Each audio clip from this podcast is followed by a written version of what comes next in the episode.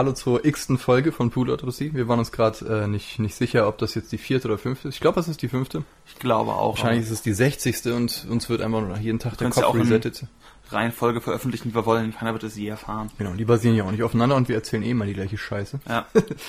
Nee, ähm, wir haben uns gedacht, ähm, nachdem wir jetzt irgendwie immer so diese großen Klopper-Themen genommen haben, so die sehr relevanten, wichtigen, politischen, ich meine, ich will uns jetzt auch nicht oversellen, aber halt, ne, also wir probieren ja irgendwie schon in die größeren Sachen zu gehen und uns da zu verheben, dachten wir, ähm, mal was ganz, äh, was, was Kleines zu machen, irgendwie sowas, wo man denkt, äh, was ist ein, ein Ding, was uns beiden irgendwie viel bedeutet, was irgendwie eine Konstante total im Leben ist, worüber wir aber noch nie gesprochen haben. Und das ist äh, Videospiele, Hm. wäre das Thema. Darf man, Ich- passt das irgendwie rein? Finde ich interessant, weil ich dachte zuerst so, pff, wir haben diese ganzen einfachen Themen gehabt bisher, ne, so Gurus und all so ein Zeug. Und jetzt Videospiele, das geht richtig tief. Weißt du, was ich meine? Das ist ein richtig schwerer Brocken.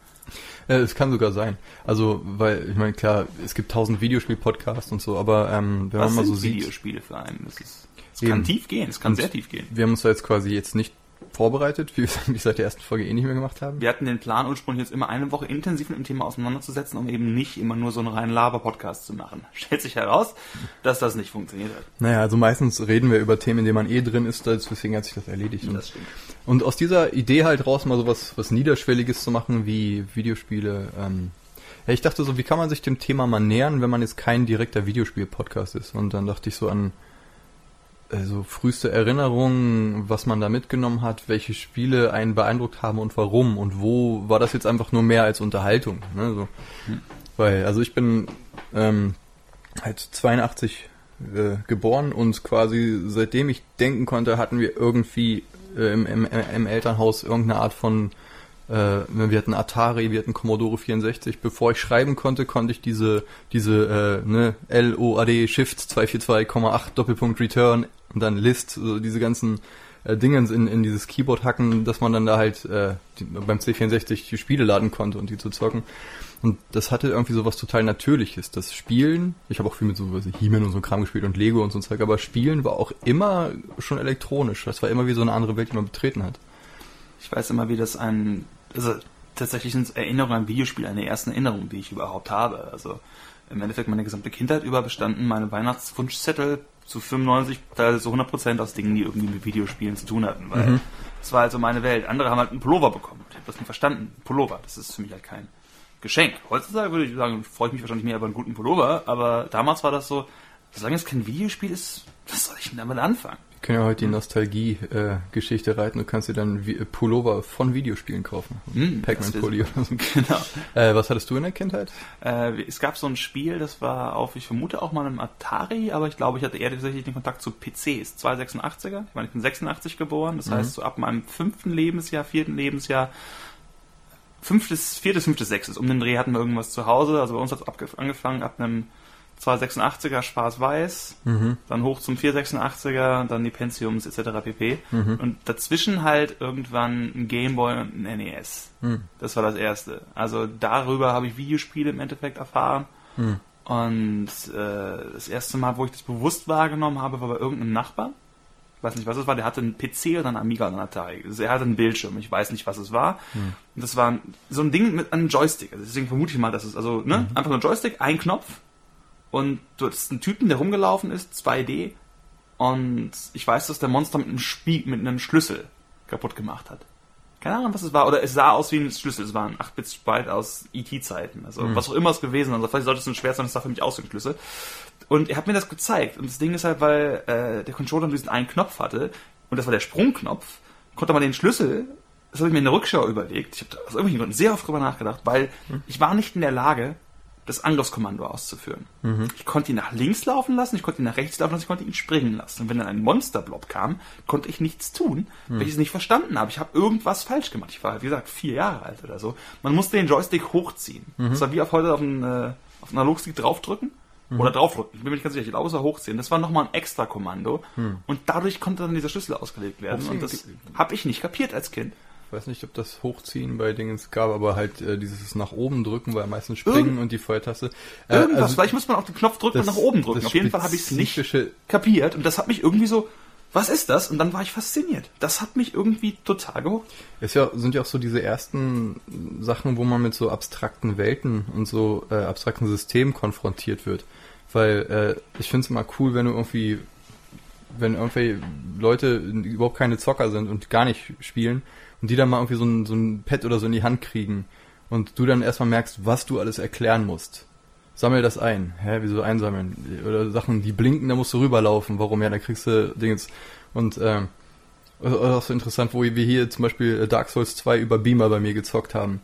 Ne, und dann kam meine Freundin rein und, äh, und hat dann manchmal so Vorschläge und sie sieht halt nur, okay, die kämpfen jetzt den, den, den mit irgendeinem Monster, dann könnt ihr da nicht auf den draufklettern und das und das machen, wo man sagt, nee, das ist nicht in der Engine. So halt irgendwie im Sinne von Möglichkeiten, die es gibt oder nicht, so im Sinne von, kann man springen, kann man klettern, wo sind, also dieses systemische Denken, dass wenn man damit aufgewachsen ist, dass man einfach über die Möglichkeiten von Mechaniken und so einfach instinktiv mehr oder weniger Bescheid weiß, weil man weiß, aus welchem Zeitalter was kommt und so. Du weißt halt bei Assassin's Creed zum Beispiel, ist die Engine so, du weißt halt, du kannst auf ein, auf ein, auf ein Gebäude zurennen und da gibt's dann einen Weg drüber. Du weißt aber bei alten, alten 3D-Shootern oder so gibt's halt wahrscheinlich nicht mal einen Sprungknopf oder kannst nicht nach oben gucken oder sowas. Ja. Und dass, dass jemand, der halt überhaupt nicht in diesem Medium ist, gar nicht in diesen Bahnen so denkt, finde ich schon total interessant manchmal. Ich weiß noch, wie ich, als ich, da war ich halt sieben oder so, vermute ich mal. Und wir hatten einen Nachbarsjungen, der war ein bisschen kleiner. Man verarscht natürlich gar kleinere Kinder, wenn man selbst ein kleines Kind ist. Und der hat auf meinem Nintendo Entertainment System Mario gespielt. Also mhm. Teil 1 oder Teil 2, keine Ahnung. Oder meinetwegen sogar Teil 3. Hm? Gab's, also gab es Eichhörnchenfans oder Tanuki-Suits? Ich weiß es nicht. Wichtig ist, du hast einen Typen 2D, der hat einen Hut auf und ist irgendwo lang gelaufen. Und ich habe ihm gesagt, er gewinnt, wenn er in dieses Loch fällt. Das ist Game Over. Das heißt, du hast gewonnen. Das hat funktioniert. Also ich fand das wahnsinnig. Ich schäme mich immer noch ein bisschen dafür, dass ich da, ich fühle mich halt wie ein Riesenarschloch. Zu Recht. Aber ich war sieben. Trotzdem war das so, ich habe ja das ausgenutzt, dass er diese Regel nicht verstanden hat, mhm. weil für mich war das so, natürlich musst du da rüber hängen, sonst macht, er macht das mhm. Das heißt natürlich, dass du verloren hast, aber das weiß man nicht automatisch. Wenn man fünf ist und das größere Kind dir erklärt, was da passiert. aber wolltest du nur wieder dran sein? Oder hat es dir einfach Spaß gemacht, deine Macht auszukosten? Nee, das, hat, das muss tatsächlich in dem Fall ein purer Machtmoment gewesen sein, wo ich es genossen habe, quasi als wissender großer Mensch dieses kleine Wesen irre zu führen. Der jungsche Schatten hat sich bei dir in Mario ausgedrückt. Oh ja, definitiv. Mario abgründen. ja. Aber ah, ah, wenn du gerade sagst, irgendwie kleine Leute verarschen oder sowas, ähm, ich weiß auch, dass es gab in jedem Freundeskreis immer irgendjemand, der sich irgendwelche fantastischen Lügereien ausgedacht hat, was ihm mit irgendeinem Spiel mal passiert ist. So, was weiß ich, äh, Super äh, Mario äh, ja, World stimmt. halt, ne? War das, war das das erste mit dieser, nee, nicht das erste mit der Über, aber das erste, der große Seller auf dem Super Nintendo. Ne, wo, mhm. und dann gibt's da irgendwie, ähm, ne, ich glaube, das allererste Level, was nicht ein richtiges Level ist, ja irgendwie Yoshis Haus oder so, wo es halt ja. nur ein Bildschirm, wo du ein bisschen Story da kriegst. Und dann gehst du halt weiter, bla bla. Und irgendwer hat immer damals erzählt, ja, immer, diese typischen einmal, als ich das allein gespielt habe, Geschichten. Wo es dann quasi so ein bisschen Fanfiction-mäßig wird und so, ja, da war dann nicht Yoshis Haus, sondern die, äh, die Cartridge war nicht so richtig in den Super Nintendo und das war so andere Farben und dann war das plötzlich Yoshis Garten und bla bla. Immer irgendwelche offensichtlich aus den Fingern gezogenen ja. Äh, Zaubergeschichten. Und äh, das Lustige ist, egal mit, wenn man irgendwelche Leute kennenlernt, jeder, jeder kannte irgendwie jemanden im Freundeskreis aus der Kindheit, der irgendwie so Fantastereien erzählt hat. Und das ist ein echtes Phänomen, was man eigentlich mal wissenschaftlich irgendwie angehen sollte. Ich glaube, ein Teil davon ist, wenn man halt, man selbst hat das Spiel gespielt und der andere weiß das nicht, glaubt das nicht, man dieses, ich weiß irgendwas oder ich kenne den und den oder ich habe schon das und das gemacht. Das mhm. kann ich ein bisschen nachvollziehen. Einfach, dass irgendwer dir erzählt hat, und in dem und dem Level, wenn du dann da runterspringst, ne, dann wirst du im Endeffekt äh, in Welt 7 katapultiert. Und es, gibt ja echte Warp Zones. Also es ist ja nicht hm. so, als wäre das Konzept vollkommen irgendwie Alien. Aber natürlich fühlst du es so, dass du halt dieses Spiel spielst bis zu einem gewissen Level, dann dreimal runterspringst, nochmal anfangen musst, dein Freund macht, nee, nee, nee, das war als Schulhof-Trolling. Mhm. Das war Pre-Internet-Trolling einfach nur. Äh, ja. Stimmt, aber ich finde es mal witzig, weil wenn man das jetzt so sieht, äh, der, der Mensch als Geschichten erzählendes Ding, weil Geschichten ist ja das, was immer wiederkommt, halt irgendwie so, dass so diese äh, Lagerfeuer, wir erzählen uns Geschichten, dass das irgendwie so eine, so eine, so eine Weiterführung in, in das Digitale und so ist. Ja, echt herrlich. Ähm, genau, also nach dem, nach dem C64, ich überlege gerade, was meine früheste Erinnerung an Sachen ist. Ich glaube, das dürfte nicht mal C64, sondern äh, tatsächlich Atari gewesen sein. Mhm äh, da gab's Moon Patrol. du fährst von links nach rechts, bist so ein kleines Auto, musst halt über Krater hüpfen und oben Sachen abschießen und so. Und das war sehr krude. natürlich, Atari hat halt katzengroße Pixel irgendwie. Und ähm, das zu, zu dieser Zeit, als Spiele, Spiele eigentlich nur pure Mechanik waren, weil es, die konnten eigentlich nichts repräsentieren und so. So dieses, was du meinst, so dieses Dechiffrieren von abstrakten Systemen, zu wissen, wann muss ich nach oben drücken, um zu springen, um nicht da reinzukommen. Ne? Und dann ein anderes Spiel, oder verhält sich das anders? So, das hat eigene Regeln, zu kapieren, dass jedes Spiel so eine abgeschlossene Welt ist, wo andere Regeln gelten und was anderes bringt. Und die Sachen sind alle sehr weit weg und hinten, aber dann ein bisschen später, als wir so ein C64 hatten oder so, wo es dann, wo Spiele anfingen, mehr zu sein als nur ein Bildschirm, sondern wo es um irgendwie was ging, wo du das Gefühl hast, es gab so ein, so ein Spiel, Robin of the Woods hieß das, glaube ich, war so ein, ich glaube, unlizenziertes Robin Hood Spiel. Und das war eigentlich total grässlich. Du bist die ganze Zeit durch den Wald gelatscht und irgendwann hat dich irgendjemand totgeschlagen. Aber einfach so dieses Gefühl, dass du durch den Wald rennst und äh, also eigentlich sah das alles fast gleich aus und ich weiß noch nicht, ob es zufällig generiert war oder nicht. Aber dieses Gefühl, es gibt da eine Welt in diesem System und ich kann die erkunden. Irgendwie mhm. ist natürlich krude dargestellt. Aber ähm, weißt du, so, wo, wo, Tetris oder sowas jetzt nur ein Bildschirm ist? Also ich so? glaube, man hat früher, oder ich habe früher noch viel mehr mit Videospielen gespielt. Also zum Beispiel, wenn ich jetzt äh, früher irgendwie einen Roman gelesen habe, einen Comic oder so, dann habe ich das gelesen. Da habe ich mir einfach, wenn ich damit fertig war, das zwischendurch vorgestellt, wie sich das für mich anfühlt, wenn ich das machen würde, mit eine Geschichte weitergesponnen oder so, mich ganz stark da reinversetzt. Hm. Genauso wie in, in einem Videospiel, ich denke einfach so, du machst irgendwie eine Pose, du bist irgendwie, boah, ich habe eine Axt ich stelle mir vor, ich bin, also man spielt quasi, oder ich habe zumindest im Kopf irgendwie weitergespielt ein bisschen. Was diese Axt und wow, das heißt, ich habe da gestanden und habe in irgendwelchen, egal welcher von Spiel, Kommandos ausgeführt, springen. Ich habe zum Beispiel Street Fighter, ich meine, schon ein bisschen später, aber da war ich halt irgendwie auch so 10 oder 11 oder so auf dem Super Nintendo, vermute ich mal. Oder 9, ich weiß es nicht genau, 9, 10, 11, irgendwie um den Dreh muss ich gewesen sein.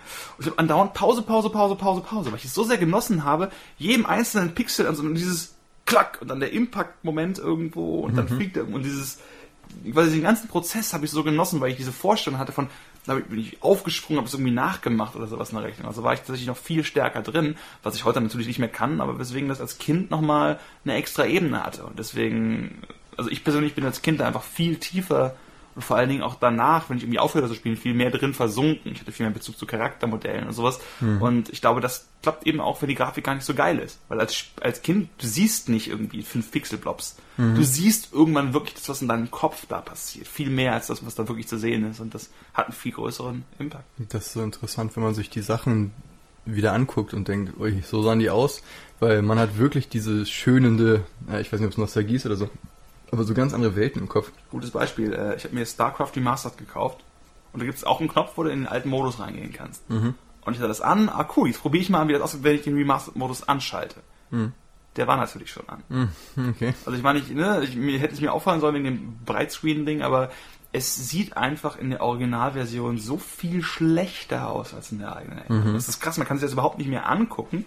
In der Remaster sieht es immer noch nicht gut aus, also man sich das, es sieht aus wie die Erinnerung, weil man eben sich das zusammengefügt hat. Du hast da dann wirklich irgendwie so ein Ding gesehen und du hast die Kämpfe dann fortgesetzt, aber mhm. was dann als Pixel da wirklich gedient hat, ist, äh, also, das kann man heutzutage nicht mehr so richtig retten, sag ich mal. Und auch mit so Mechaniken und also quasi, du hast vorhin bei Street Fighter den Impact gemeint. Mhm. Und ich kann mich echt auch noch an dieses Gefühl erinnern. Okay, das ist halt echt nur ein purer Nostalgie-Podcast gerade, aber egal. Ja. Machen wir heute mal. Ähm, so dieses, diese, diese Mischung aus Bild und Ton, ne? Diese Schlaggeräusche, bei diesen, ja. bei diesen, mit den Schulterknöpfen, wenn du die starken Attacken rausholst irgendwie. Wirklich, oh ja, dieses richtige, boah, gerade, ne, der schwere Kick, irgendwie, wenn du einen getroffen hast. Genau, oh so, wo, wo man in Hollywood wahrscheinlich eine Salatgurke über so eine Türlehne oder über eine Stuhllehne haut, damit das so klingt. ähm, so dieses wirkliche Gefühl von Energie, von, da passiert jetzt was, oder bei, äh, wenn Rennspiele, dieses Geschwindigkeitsgefühl, und es hat, ich glaube, das war auch ein faszinierendes Ding, dass du halt wirklich so ein, so ein Gefühl von Fluss und Energie und Bewegung und so dadurch kriegen kannst und im Endeffekt eigentlich nur vor deinem Fernseher hockst, sitzt und Knöpfchen drückst. Und äh, ja, das war immer so verheißungsvoll. Und ich fand auch irgendwie, ich konnte aber nicht verstehen, wenn Leute sich nicht dafür interessieren oder das so abgetan haben als äh, ja so Spielzeug. Ich meine, ist halt Spielzeug, aber für mich war Videospiel schon immer so viel mehr und das ist es auch immer geblieben. Also in der, äh, aber auch zum Beispiel auch so ein soziales Ding. Ich weiß noch, ähm, Meine Eltern hatten irgendwie Summer Games, Winter Games, World Games, diese typischen Joystick-Rackler. Und mein Onkel ist immer vorbeigekommen und wir haben es dann gezockt irgendwie. Ne? Keine Ahnung, wie alt ich war, sieben oder keine Mhm. Ahnung. Und halt so wirklich dieses Ding mit, das, das waren ja eigentlich auch grässliche Spiele. Du rackelst die ganze Zeit den Joystick, bis du wirklich und dann drückst du irgendwann auf den Feuerknopf und dann schmeißt du dann Speer oder so. Aber einfach dieses Ding des, okay, ich habe jetzt irgendwie meine Punktzahl gekriegt, gib den Stick weiter. Das, alles ist in Englisch, keiner kannte Englisch. Ne? Man hat sich das irgendwie zusammengereimt und dann hast du da das richtige Bild. Okay, der hat einen Speer in der Hand, dann wird es wohl Speerwerfen sein. Und so dieses dieses Gefühl einer geteilten Beschäftigung, dass, dass, dass du auch, ne, und dann irgendwie irgendwer ist besser als dich, irgendwie dann schubst du ihn und äh, man kabbelt sich so, dass das irgendwie äh, quasi auch so ein totales äh, soziales Ding sein kann. Videospiele können sogar, Videospiele können sogar der Kern der sozialen Interaktion werden. Mhm. Auch in einem vielleicht sogar negativ behafteten Sinne. Also ich war halt früher irgendwie immer der Typ, der die Konsolen hatte. Weil Mhm. wie gesagt, das war alles, was ich irgendwie haben wollte.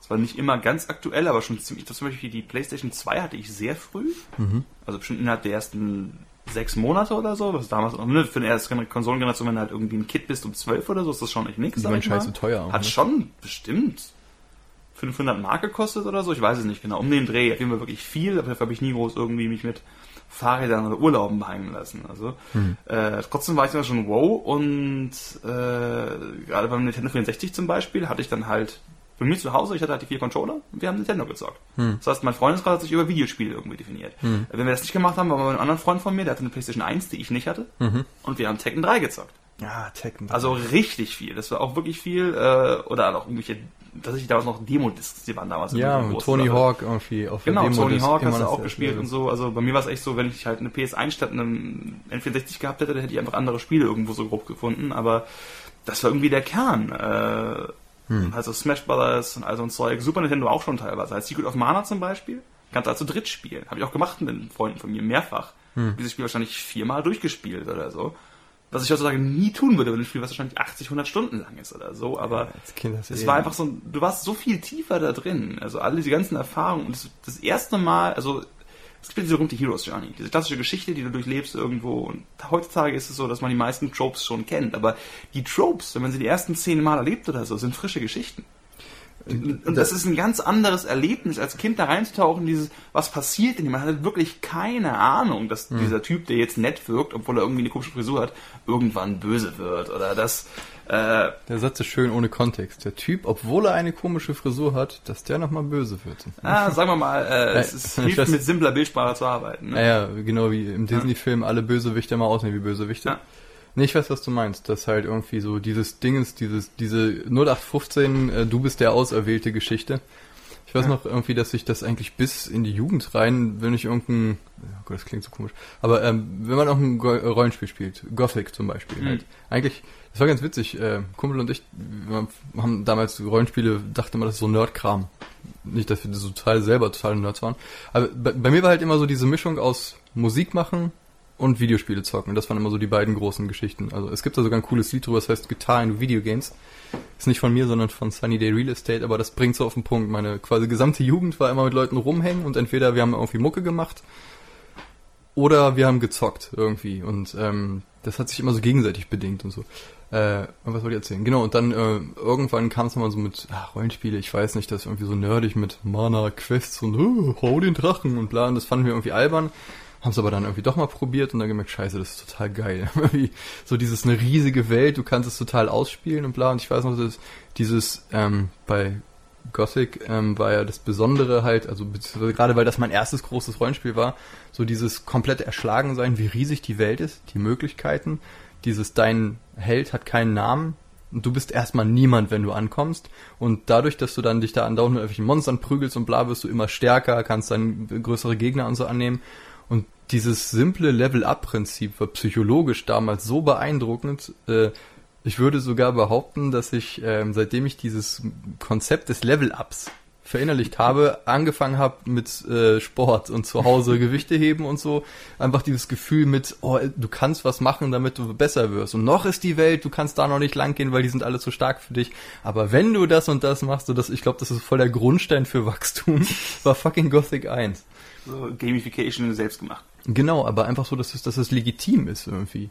Und ähm, okay, und damals war das dann immer so, dieses, du gehst irgendwo vorbei und dann irgendein NPC hat irgendein äh, Standardspruch abgelassen. Und wenn der herablassend war, habe ich den sofort angegriffen. Ich hatte damals so dieses, ich muss mich beweisen und bla bla bla und ich muss jetzt jeden Gegner vernichten und bla bla bla und so.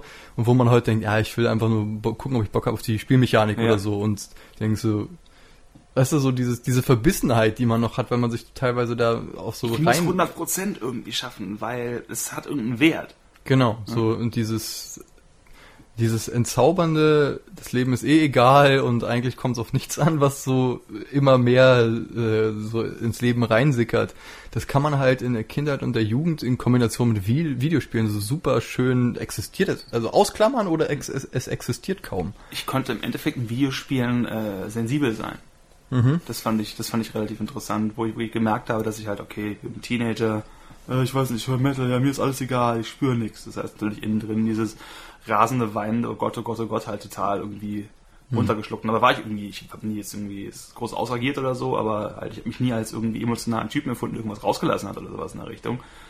Aber mein Gott, wenn du irgendwie so ein Japano-RPG gespielt hast, mhm. da sind ja auch Liebesgeschichten drin oder sowas. Ich fand das, ich habe immer tatsächlich, ich hatte sehr viel Sehnsucht danach, irgendwie so quasi Videospiele zu spielen, wo zumindest in subtilen Rahmen irgendwo auch eine Liebesgeschichte ausagiert worden ist. Aber auch so Fantasy-Romane oder so. Das habe ich einfach nie zugestanden. So, haha, ich weiß gar nicht, was das ist. Verliebt sein oder irgendwie sowas. Hm. In Videospielen hingegen konnte man das irgendwie sein. Man konnte einfach nicht ironisch über die Welt lachen, sondern denken, natürlich will ich sie retten. Wow, und sie ist so toll und ich habe sie jetzt und jetzt gehe ich in ne, Damsel in Distress Zeug und du konntest der Held sein und vor allem, weil mhm. ich mich im echten Leben wirklich überhaupt nicht so empfunden habe, war ein relativer Disconnect hatte ich, glaube ich, immer dieses Gefühl, dass ich in Videospielen dann plötzlich dieses. Ich habe mich, glaube ich, echter gefühlt und näher bei mir, wenn ich in einer Traumwelt versinken konnte, als wenn ich mich mit echten Menschen abgegeben habe. Ist also es war ein, wirklich, mir schon ein Fluchtding, wo Videospiele wirklich der Ort waren, an dem ich mich wohlgefühlt habe und alles, was damit nichts zu tun hatte, war nicht so richtig, dass womit ich mich auseinandersetzen wollte. Hm. Ja, ist ja auch diese Erfüllungsfantasie oder aber auf der anderen Seite ist es auch einfach so ein, so ein Möglichkeitsding, weil ich meine, guck mal, wie, was für ein frisches Medium das ist. Das gibt's ja irgendwie, was ich, nicht mal 50 Jahre, so gesehen. Gibt's wahrscheinlich schon. Also halt je nachdem, ab wann man das definieren möchte. Also, oh, ein breiten Medium. Pong ist jetzt nicht unbedingt eine Erfüllungsfantasie für mhm. die Heroes Journey, möchte ich sagen. Äh, oder diese Oszillatorspielchen und so. Aber sagen wir jetzt einfach mal ganz grob, 50 Jahre. Ist Quatsch, aber bla.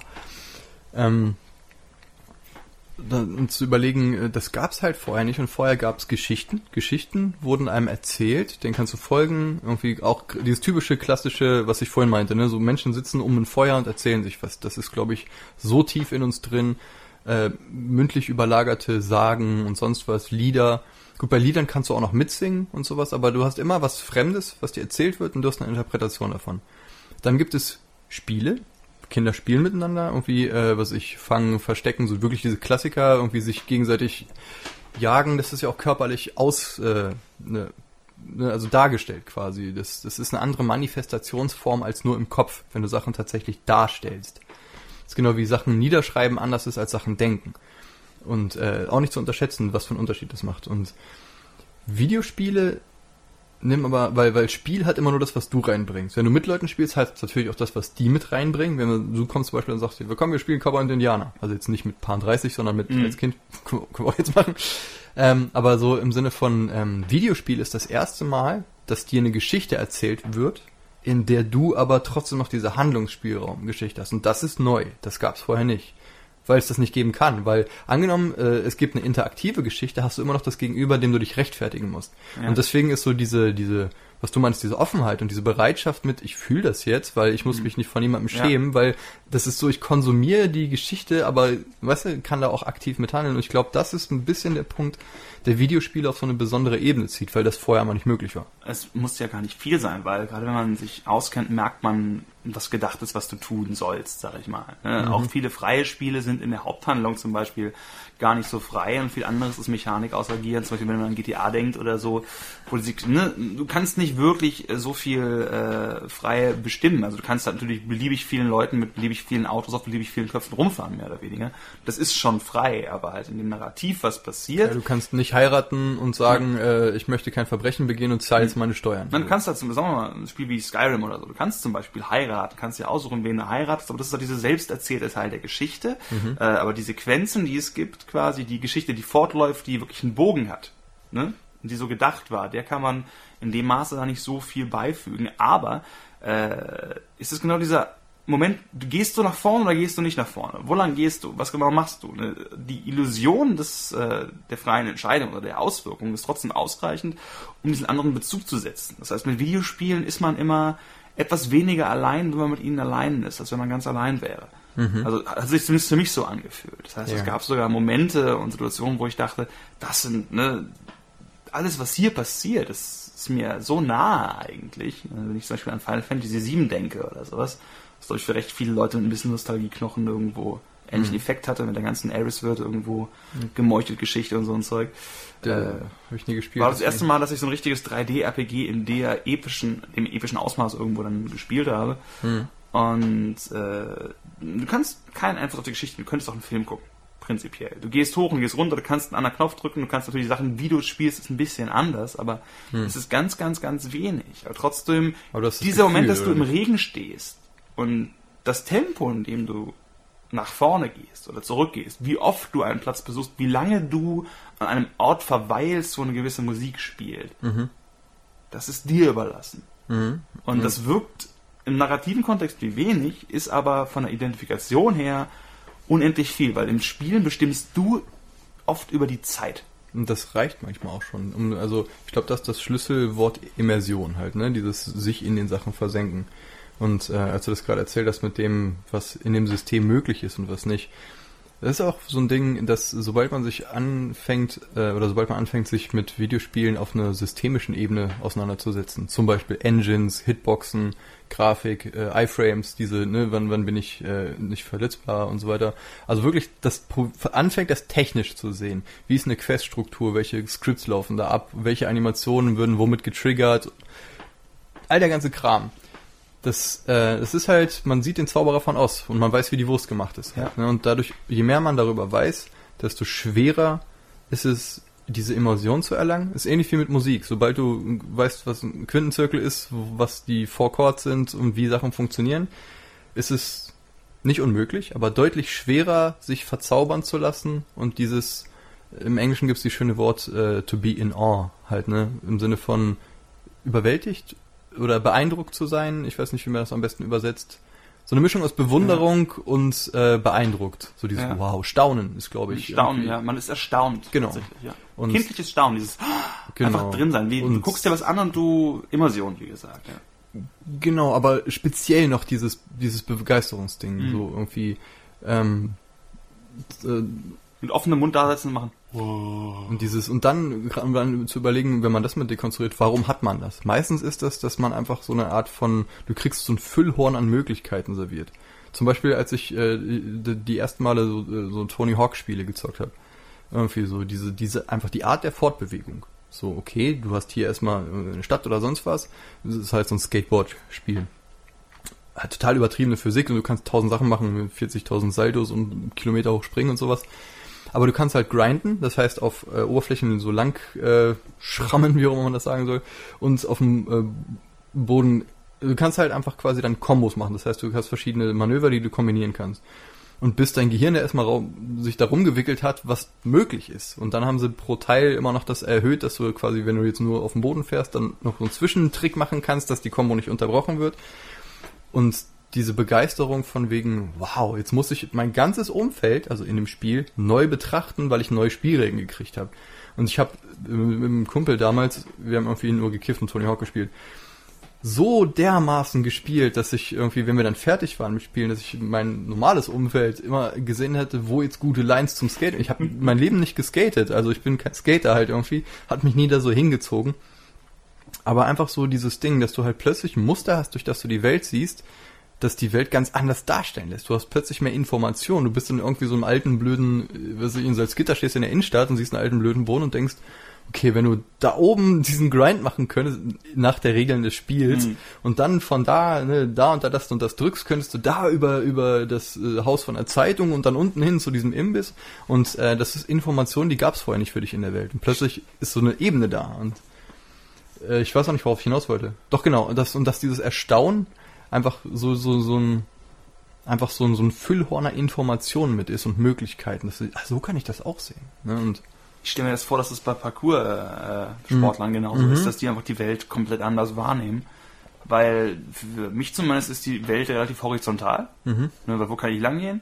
Oder so. Und plötzlich gewinnt das alles einen Spielplatzcharakter, eine Vertikalität und vor allen Dingen verwandelt, ich meine, Skaten gehört da eben auch ganz dazu, ähm, das, das verwandelt quasi irgendwie das Urbane, wenn man so will, in äh, den Raum, in einen Nutzungsraum. Also du, du übernimmst diesen Raum, eignest ihn dir an, was übrigens wahrscheinlich Pokémon Go auch macht. Mhm. Ne? Ich glaube, ähm, war das nicht auch so, dass, äh, dass das menschliche Sehen, ich glaube, da haben wir, glaube ich, auch schon drüber geredet, dass er an sich so ein sehr komplexes Ding ist. Es ist ja nicht nur, äh, es fällt Licht auf meine Netzhaut und plötzlich sehe ich das, sondern Sehen ist in erster Linie erkennen und bewerten. Das halt irgendwie, ähm, und da gibt's so ganz geile Beispiele für. Zum Beispiel jemand macht eine Motorhaube auf, beugt sich rüber und ich gucke mit ihm da rein. Ich sehe halt nur, ja, ist halt ein Motor. Und da hört mein Informationsspektrum Mhm. auf. Ich erkenne vielleicht noch den Keilriemen und weiß, wo ich eventuell der Ölstand messen kann. Aber ich kann dir nicht sagen, wo was verbrannt wird, wo es hinkommt oder so. Aber irgendwie schraubst du einen PC auf und dann kann ich dir sagen, ja, das ne, so quasi, also alles, dann hab ich, bin ich jetzt auch kein Crack drin, aber habe ich selber mal zusammengebaut, deswegen weiß ich ungefähr, was da auf dieser Ebene passiert. Anders wieder, zeig mir einen Song irgendwie und ich kann genau hören, ne, irgendwie, welche Spuren sind das, welcher Effekt ist drauf, wie ist das gepaart, wie ist das produziert und das sind lauter Informationen, die auf Wissen basieren. Und wenn du das Wissen nicht hast, hast du die Information einfach nicht. Und, ähm, und solche Sachen, dass da Videospiele halt eine riesengroße äh, Rolle spielen, das ist ähm, bei diesem, äh, das kam die letzten Jahre raus, Horizon Zero Dawn, dieser Vorzeigetitel von der PlayStation 4 und jetzt PS Plus. Ähm, das ist halt ganz interessant. Da ist so, dass äh, die Story ist halt, ich springe gerade wie wild durch Themen, aber ich gönn mir das jetzt einfach mal. ähm, die Story ist halt, äh, was weiß ich, postapokalyptische Welt, äh, Maschinen sind durchgedreht, haben fast alle Menschen gekillt, ein paar gibt's noch, jada jada. Auf jeden Fall ist quasi wie das wie eine neue Steinzeit. Es ist halt Mhm. weit in der Zukunft, aber es ist wieder Steinzeit. Ähm, aber ab und zu finden die Leute halt noch so alte Technologie. Und die ist halt verklärt als äh, irgendwie, äh, das ist so ein Aberglaube und die wollen damit alles nichts zu tun haben. Die Leute sind ziemlich ämisch drauf. Aber du bist halt ein Ausgestoßener und findest irgendwie so ein, so ein, so ein Dingens, äh, wie so ein kleinen Mikrocomputer, den fummelst du dir ans Ohr und plötzlich hast du so eine Augment, äh, Augmented Reality. Heißt das augmentiert? Augmented. Ja, ich überlege gerade, wie es auf Deutsch heißt. Augmentierte. Augum Also ich will es als erweiterte. Genau, du Realität. hast halt so ein Layer, ne, du drückst halt einmal auf, auf den Stick, dann geht's blieb und dann siehst du halt irgendwie, äh, wenn er irgendwelche, ne, also wie, wie so eine Computeransicht, wie bei Terminator, der halt seine, seine Wie Umgebung gesagt, wie scannt. Pokémon Go. Genau, und du siehst dann halt, da ist eine Pflanze, die hat die und die Eigenschaften, das, das und das. Einfach so mehr Infos, die du halt, die für dich vorher unsichtbar waren.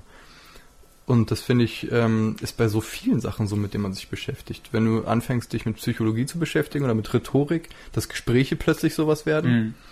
Äh, oder Verhaltensmuster oder wenn du anfängst zu kochen und dann gehst du irgendwo essen und merkst plötzlich nicht nur, oh, ist lecker, ist nicht lecker, sondern, oh, hier ist Kardamom drin.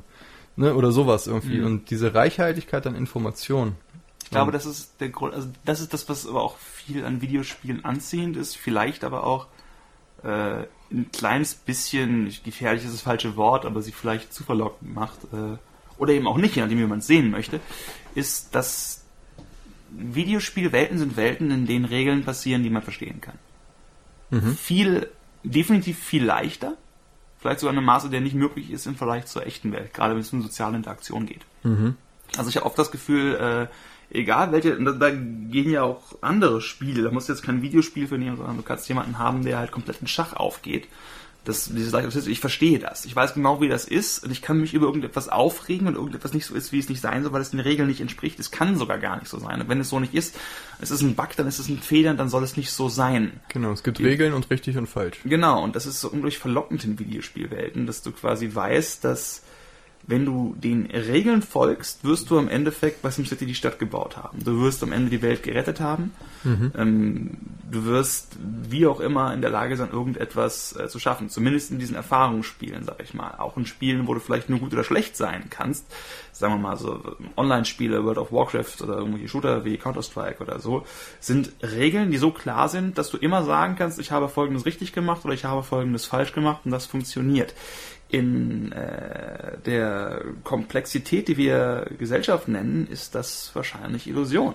Beziehungsweise sind die Regeln so überkomplex, dass wir ihnen so nicht folgen können oder wir haben verschiedene Regelsysteme, die gleichzeitig passieren. Wir nicht wissen, nach welchen Regeln gerade gespielt wird. Mhm. Das heißt, dass Videospiele da auch wieder etwas bieten, was der eine mal mehr sucht, der andere weniger und wieder andere wahrscheinlich überhaupt nicht haben wollen. Die schwimmen wahrscheinlich unglaublich gerne irgendwo im Chaos, aber mir ist, ich hatte immer das Gefühl, dass, also gerade in der Jugend heutzutage ist es nicht mehr so schlimm, glaube ich, aber dass ich überhaupt nicht weiß, was in der Welt passiert. Also ich, kap, ich kapiere es irgendwo nicht. Es gibt Regeln, die ich irgendwie nicht verstehe. Dieses andere Leute haben diese berühmten kleinen Schlüssel oder so, aber nicht in Videospielen. Da kann ich es herausfinden. Da hm. kann ich es lernen. Das wird mich zum Erfolg führen mit einer Garantie, die quasi in den Preis, den ich dafür bezahlt habe, außer es ist halt irgendein richtig richtig schlechtes Spiel oder ein viel zu schweres Spiel, weil ich einfach nicht gut daran bin, was ja auch immer sein kann, hm. die daran enthalten ist. Und das ist eine, eine Weltsicht, die man auch übertragen kann auf die echte Welt, die, was aber immer nur, denke ich mal, ins Chaos führen kann.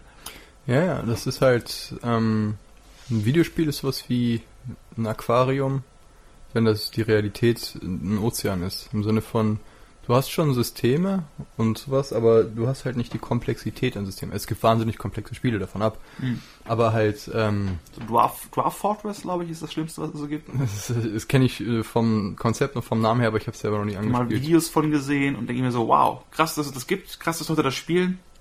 Ist mir zu viel. Ja, also ähm, das Ding ist halt, dass wir, also ich meine, selbst im, in der Realität gibt es ja viele kleine Systeme, wo man auch weiß, was Sachen richtig und falsch sind. Lässt sich zumindest drüber streiten, im Sinne von äh, Ethik, Philosophie, Moral und so weiter, ist halt äh, das, was für andere Folgen die werden. Ähm, aber halt so, man kann manchmal auf großer Distanz nicht sagen, was richtig und falsch ist, weil die Sachen alle zusammenhängen irgendwie dieses typische Butterfly-Ding ist, ne? Irgendwie mhm. bestellt sie einen Schokoladenmilchshake statt einen Vanillemilchshake und plötzlich ist Weltkrieg in irgendwo, keine Ahnung. So, so gesehen äh, ist halt einfach, dass wir mit unserer Rechenleistung in den Köpfen und der Übersicht, der, in der fehlenden Übersicht halt einfach überfordert sind.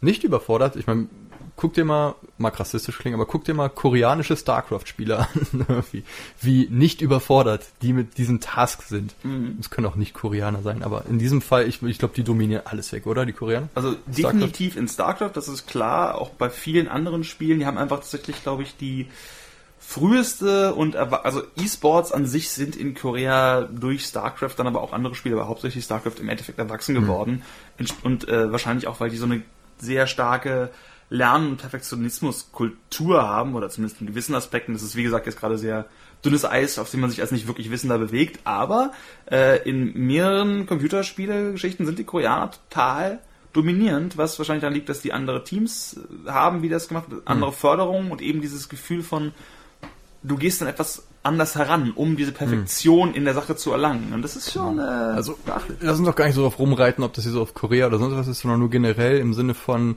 dieses System von StarCraft, was ja auch komplex genug ist, mit irgendwie Spawn-Cirkeln, Ressourcenmanagement, Micromanagement, wie lange was wohin braucht. Nee, darauf wollte ich hinaus. Hm. Das ist halt, ähm, ähm, also ich glaube, es gibt schon, äh, je nachdem, mit welchem Gegner du spielst, aber das ist halt alles ein abgeschlossenes System. Ähm, das, da, da können wir auch mal in die Richtung gehen. Ähm, es war ja früher viel in Videospielen mit, mit also erstmal um, um diesen einen Gedanken noch abzuschließen, im Sinne von, das kann perfekt beherrscht werden, egal, auch wenn das komplex ist. Und äh, früher gab es aber irgendwie mehr Spiele, wo viel gescriptet war. Ne, der typische äh, Shooter, was ich Call of Duty oder so ein Kram. Mhm. So in der Singleplayer-Kampagne irgendwie hart gescriptet, das Spiel weiß ungefähr, da und da bist du und wenn du da und da bist, passiert das und das. Ist das nicht eher heute als früher? Ähm, ich wollte auf, lass mal diesen Bogen kriegen. Also ah. in meiner Erinnerung weiß ich, dass das eher so war. Also zuerst gab es halt Spiele, wo jetzt nicht so viel war, dann gab es sowas, wo viel gescriptet war. Und ähm, irgendwann kamen dann Spiele auf sowas wie diese ganzen Bethesda-Spiele von, von Skyrim, also früher halt Oblivion, Morrowind und mhm. sowas, oder von mir ist auch äh, GTA-Spiele, wo halt mit äh, Engines am Werk waren und äh, Regeln. So zum Beispiel, äh, oder ne, du hast halt irgendwie, oder, oder auch Gothic halt, du hast jetzt irgendwie Charaktere, die haben halt ihren Tagesablauf und die verhalten sich nicht äh, relevant zu dir so, sondern die verhalten sich erstmal, wie sie sich verhalten dann gibt es ein Wettersystem. Aufgrund von diesem Wettersystem verhalten sich die Tiere anders. Die Tiere haben zum Beispiel untereinander auch wieder sowas wie eine Nahrungskette und wenn, äh, wenn die zufällig dann ne, äh, sich die Wege kreuzen, jagen die sich und so. Und da geht's dann schon in, äh, in so eine Nummer, wo halt dann eher chaotische Systeme sind. Ne, wie zum Beispiel GTA 5 oder äh, Red Dead Redemption oder solche Geschichten, da gibt's ja nicht umsonst Glitch-Videos ohne Ende, weil einfach verschiedene Systeme miteinander kollidieren. Mhm. Ne, zum Beispiel, ähm, um mal für ich fange das nochmal ein Stück früher an. So zum Beispiel einfach Animation. Äh, bei den ersten Ego-Shootern, äh, Generationen wie, wie Doom oder sowas, waren deine Gegner Pappkameraden. Die waren zweidimensional, haben sich dann mitgedreht. Und immer wenn du die erschossen hast, sah das gleich aus. Weil du halt nur diese Frames hattest von der Animation. Es war wie bei Zeichentrick Bild für Bild Animation. So, dann kamen halt die ersten 3D-Geschichten, ne, 3D-Modelle, also Meshes, wo dann Texturen drauf waren. Die konntest du auch von anderen Seiten sehen, weil super krude Quake zum Beispiel oder sowas. War aber soweit ich weiß immer noch trotzdem von Hand animiert. Dann gab es sowas wie Motion Capturing, wo man Leuten einen Anzug angezogen hat irgendwie und aufgenommen hat, wie die sich bewegt haben, weil die überall so Sensoren hatten und das dann übertragen hat. Das sah halt deutlich realistischer aus, war im Endeffekt aber trotzdem mehr oder weniger das gleiche Ding, weil immer einfach die Animation abgespult wurde. Irgendwann gab es dann aber die ersten Engines.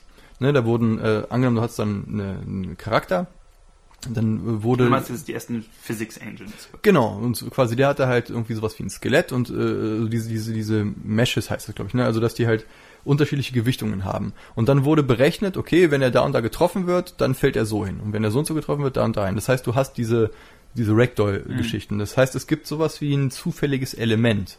Das heißt, in dieses komplette Doom, immer wenn du den Imp abschießt, sind die folgenden vier Frames und sehen gleich aus, zu, okay, plötzlich macht es einen Unterschied, wie du irgendwas machst. Ja. Dann kam sowas wie die Euphoria Engine. Das heißt, okay, wenn irgendein, äh, irgendein Charakter fällt, versucht er sich zu halten. Und das ist dann wieder basierend auf die Umgebung. Ne, kombinierst du das mit Ragdoll und so, und äh, worauf ich hinaus will, ist, dass die äh, von, dass von dieser starren Lösung, so ist es immer, hin zu Engines und Systemen, ne, oder hier bei Force Unleashed oder sowas wie zum Beispiel Partikeleffekte. Mhm. Irgendwie da ist Glas und das zerscheppert nicht immer in der gleichen Sollbruchstelle, sondern das hat, das wird berechnet wie, weil halt ne, mehr, mehr Speicherkraft, mehr Rechenkraft und alles. Und plötzlich hast du sowas wie Skyrim, wo du eine Menge Systeme hast. Und plötzlich hast du wieder mehr Chaos in der Welt, weil mein Skyrim-Erfahrungsding ist nicht deins sein wird, wobei meine und deine Doom-Erfahrung wahrscheinlich recht ähnlich sein wird. Mhm. Oder Mario oder so. Und das, natürlich gibt's dann da drin irgendwie Variationen, aber ich, das fand ich halt so interessant, je mehr Chaos dann reingeholt wird durch offene Geschichten, desto organischer kann was sein. Und äh, ich habe jetzt auch keinen Punkt, auf den ich hinaus will, obwohl vielleicht, dass man halt dieses, diese geordnete Welt vielleicht dann irgendwann auch verlässt, weil man nicht mehr weiß, wie es ist. Also, was ich daraus ziehen würde, ist, dass es halt diese ganz verschiedenen Typen auch von Spielern gibt. Weil ich weiß, dass ich zum Beispiel meistens in diesen Spielen alles, was irgendwo diesen Zufallseffekt hat, ich nehme halt einen schönen Ragdoll-Kill, sage ich nämlich irgendwie gerne mal mit, da freue ich mich auch drüber. Aber da hatte ich nie so wahnsinnig viel Spaß dran, weil ich immer sehe, das ist hier eine reine Berechnung, die irgendwo passiert. Ne? Das sind für mich quasi äh, Polygone, die interagieren, diese ganze Glitch, also Glitches sind natürlich manchmal lustig, mhm. aber meistens ist es irgendetwas ist irgendwo, wo es nicht sein sollte und tut irgendetwas, was es nicht tun sollte. Mhm. Aber es hat keinen Impact auf die Geschichte, in die ich mich reinversetze. Es hat keinen Impact auf die Charakterentwicklung, in die ich mich reinversetze, sondern auf die Entwicklung der Welt, die ich durch meine Handlungen irgendwie beeinflusse. Oder zumindest nicht in einem Maße, was relevant auf äh, getriggerte Elemente oder sowas in Richtung rauskommt. Deswegen ist das für mich quasi ganz viel drumherum was meistens das Kernding gar nicht so sehr beeinflusst. Das ist, glaube ich, der Grund, warum ich zum Beispiel nie so wahnsinnig viel Spaß an Assassin's Creed oder so wahnsinnig viel Spaß an GTA auch habe. Hm. Weil ich GTA 5 zum Beispiel halt total super finde von der Geschichte her bis zu einem Punkt und irgendwann kommt bei mir dann dieser GTA-Moment von, ich fahre durch die Gegend, ich habe getriggert einen Audiokommentar neben mir, der entweder durch ein Radio, ein Telefon oder einen Mitfahrer irgendwo reingehauen wird, fahre über eine blinkende Karte, könnte tausend Dinge tun aber nichts von diesen Dingen ist mehr als eine systemische Berechnung. Das heißt, da sind für mich fortlaufende Spiele, in denen das einen echten Impact hat, was passiert und wo ich vorankomme, viel, viel interessanter. Tatsächlich könnte man sogar behaupten, dass ich in der Form inzwischen ein dreckiger Casual Gamer geworden bin. Hm. Weil ich dieses, äh, dieses, genau was du meinst quasi, dieses Singleplayer-mäßige, du wirst da langgeführt, ein bisschen auch haben möchte. Nicht nur, ich, ich glaube, das ist das aber Gegenteil von Casual. Casual ist ja eigentlich eher sowas wie Puzzlespielchen, sowas, wo es eher auf die Mechanik und das kleine Spaßding ankommt.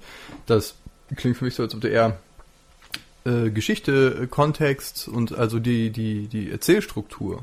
Wenn das das ist, was ich suche, oder die reine Mechanik tatsächlich. Es gibt viele Spiele, die ich aktuell spiele, sind eher Sachen, wo es wirklich nur um die Mechanik geht mhm. und ich die eben vollkommen ausreizen kann. Aber viel von diesem, ich erlebe diese offene Welt-Ding, ist halt quasi, äh, du hast jetzt nicht zum Beispiel das beste, vermute ich jetzt zumindest mal Billardspiel irgendwo in GTA. Ich sehe nicht an, warum ich so viel Zeit dann verbringen müsste, da irgendwie hinzufahren, wenn ich irgendwie äh, in einer anderen Art und Weise einen Pool-Simulator irgendwo ausprobieren könnte. Trotzdem ist es cool, dass es das gibt. Mhm. Ne? Aber das ist es gar nicht so sehr, was mich dann daran zieht. Also es gibt dieses, diese großen Ballons, Ne? Es, was gibt es als gute Beispiele? Ähm, Spiele, in denen du unendlich viele Aktivitäten hast und jede von diesen Aktivitäten ist aber bestenfalls mittelmäßig vom Gameplay. Das ist ziemlich GTA. Genau. Was natürlich aber trotzdem noch mehr als das hat, aber Ja. das könnte man jetzt böse tun, könnten das so. Es ist mehr als das, aber ich kenne halt auch die Videos von Leuten, die halt den krassesten Scheiß machen in dieser Spielwelt. Ich weiß, dass du es zum Beispiel auch viel lieber machst irgendwo, ne? Irgendjemanden irgendwo hinparken bei Skyrim.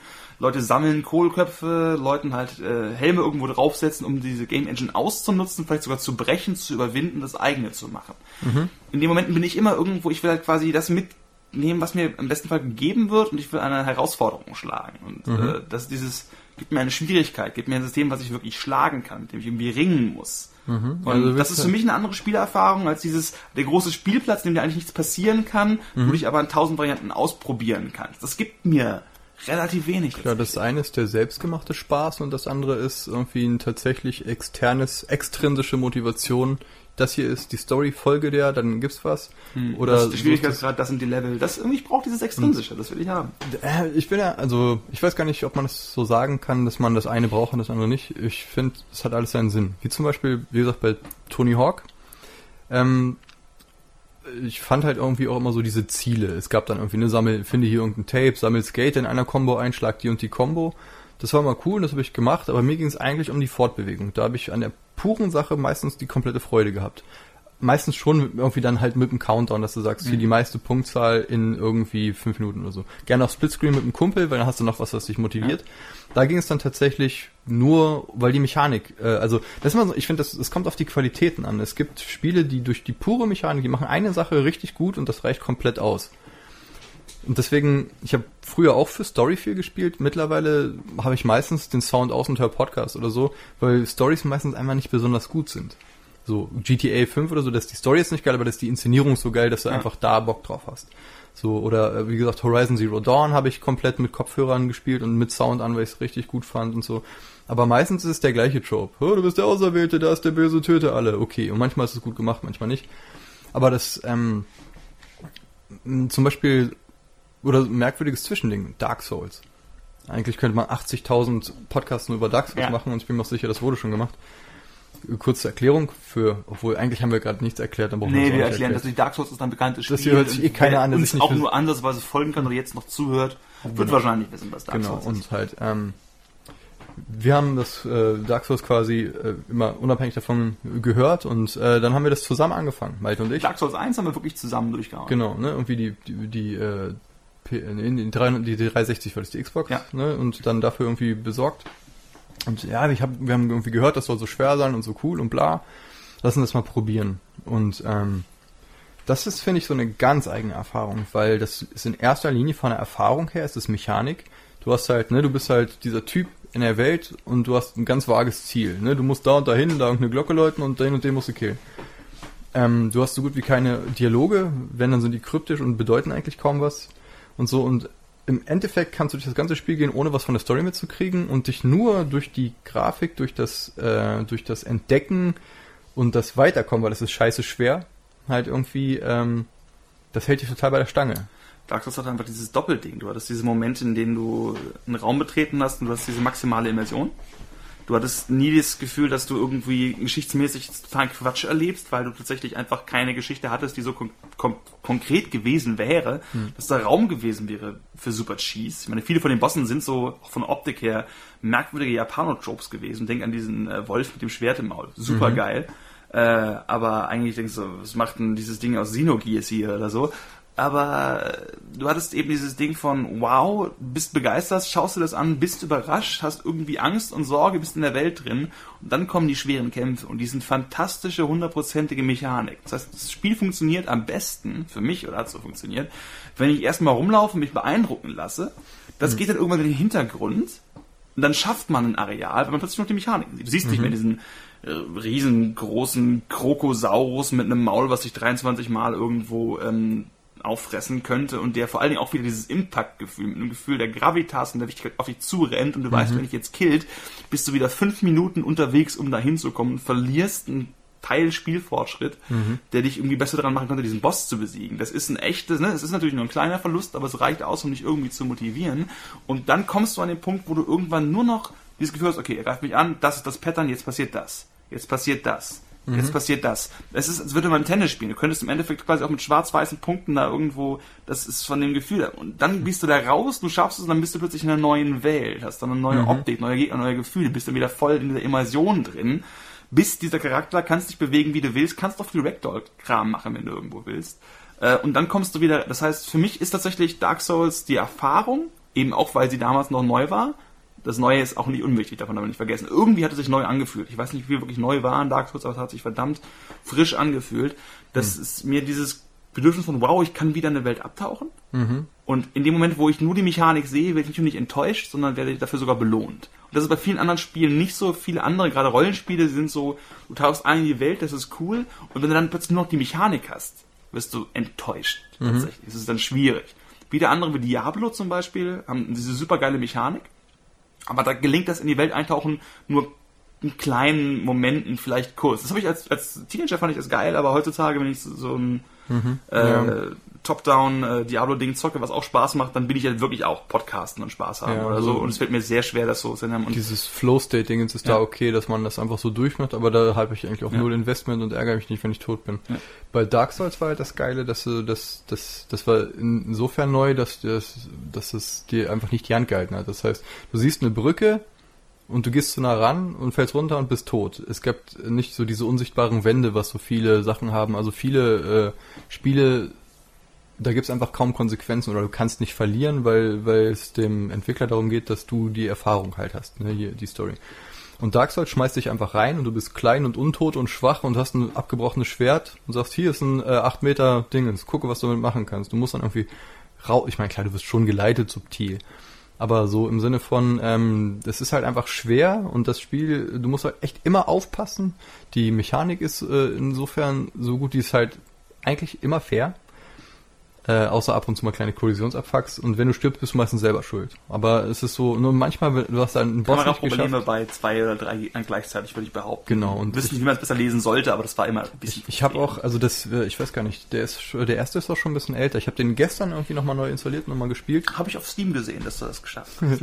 und dann gemerkt, dass ich das, ach, irgendwie doch keinen Bock mehr, weil ich habe das, wir haben das einmal zusammen durchgespielt mit Add-on, ich habe es dann so nochmal gespielt und zwei und drei habe ich auch durch und Bloodborne, also ich habe die auch alle durch, durchgesuchtet aber das ist so ein Ding, ähm, wenn, wenn man die dann einmal durch hat, dann ist es meistens auch okay, es sei denn, man noch macht ein anderes Bild.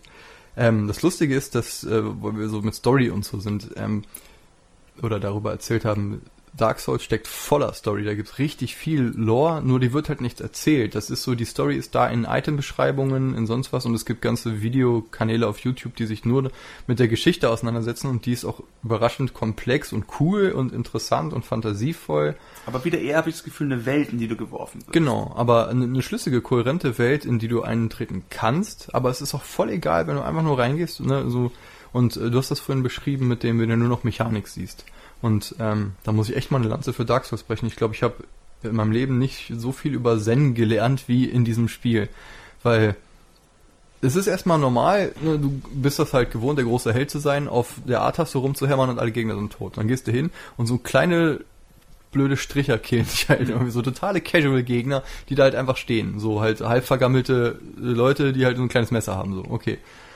So, dann, was, du weißt, wenn du dich auf den Kampf konzentrierst, schaffst du den, du musst halt ne, blocken, ausweichen, gucken und äh, das, das System, das Kampfsystem ist halt relativ tief von den Mitteln, die du hast, dass es komplex ist. Du hast immer eine Wahl.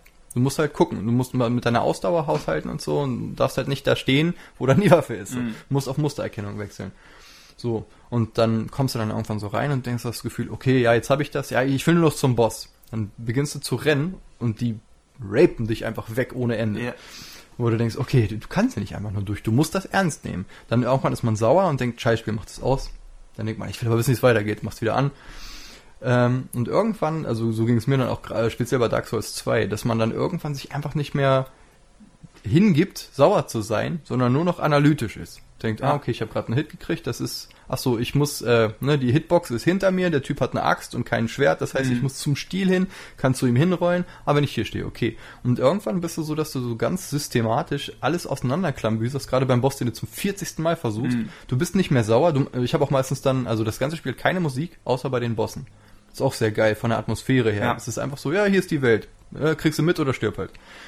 Und so dieses Ding, dann, dadurch, dass dann da Musik ist, lässt man sich manchmal so mitreißen und hat so Angst und das Herz rasen. Ja, das habe ich sonst nie bei Spielen, dass ich so Ja. involviert bin, weil ich das Gefühl habe, es geht um was. Ich bin 60 Mal gestorben, jetzt muss ich den Boss nur noch zweimal treffen und ich habe es endlich geschafft. Jetzt will ich es nicht verkacken und ah, verkackt. Aber irgendwann, wenn man es dann schafft, in diese nur Mustererkennung zu kommen und denkt, okay, ne, die haben immer Tails im Sinne von, Mhm. äh, hebt jetzt die Axt und du weißt, jetzt sieht das so und so aus, du hast alles schon mal gesehen, was der kann, du musst nur noch agieren. Du musst einfach den Kopf bewahren und gut werden und dann Die hören sogar auf, deine Feinde zu sein, interessanterweise. Ich finde das, also dieses Gefühl, gerade bei Dark Souls, du bist halt an Gegner dran und du, du bleibst stehen, du weißt genau, okay, wenn ich jetzt, ne, der Tail kommt, die Attacke kommt, ich kann der ausweichen und der ist dann halt keine Bedrohung in der Form, weil er so und so agiert. Er ist halt ein Muster und du bist ein Muster. Und ihr begibt dich quasi in einen strukturellen Tanz miteinander, um irgendwo am Ende zum Ergebnis zu kommen. Wenn irgendwas schief geht, dann ist er wieder da, du gehst wieder hin und es geht irgendwie weiter. Das heißt, du kriegst dann irgendwie auch dieses Gefühl, dass dieses Anspannung an den Fight-Flighting ist dann irgendwie weg. Ja, du bist ein, Ne? es ist ein Lehrer, also äh, kinetischer Tanz, was du gerade gesagt hast. Und das haut zwar, äh, und, genau das finde ich ist das, was dann neu war. Weil irgendwann hast du halt nicht mehr so dieses Ding, ich meine, klar, es ist ein fürchterliches Monster, was nur aus Zähnen besteht und so, aber wenn du die Musik ignorierst und einfach das nur so machst, dann wird das, das wird so viel mehr als das. Ne? Und, äh, und dadurch, dass du weißt, auch wenn ich es jetzt nicht geschafft habe, ich weiß, wenn ich lange noch dranbleibe und es immer wieder versuche, ist irgendwann kommt dann einfach der Punkt, wo du Sachen verstanden hast, wo auch deine, deine äh, Hand-Augen-Koordination Dinge kapiert hat. Mhm. Ne, dass du weißt, okay, ich roll, äh, also wenn man rollt, hat man halt immer so Frames, wo man unverwundbar ist für ga- ganz, ganz kurze Zeit.